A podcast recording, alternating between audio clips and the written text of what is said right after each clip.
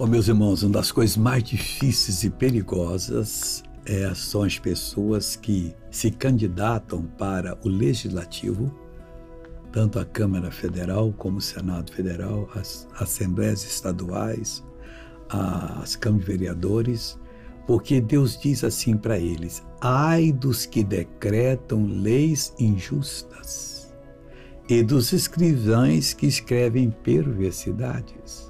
Nós não podemos estar no meio dessa turma, não. Nós temos que ser de Deus em todo o tempo. Vamos buscar o Senhor para nós sermos abençoados. E Deus vai nos abençoar. Vamos orar agora? Pai, eu oro para que essa pessoa agora entenda o que o Senhor está fazendo na vida dela. Eu repreendo todo o mal que a persegue e digo: mal, saia, vá embora, em nome de Jesus. E você diz: Eu creio Obrigado, Jesus, e amém.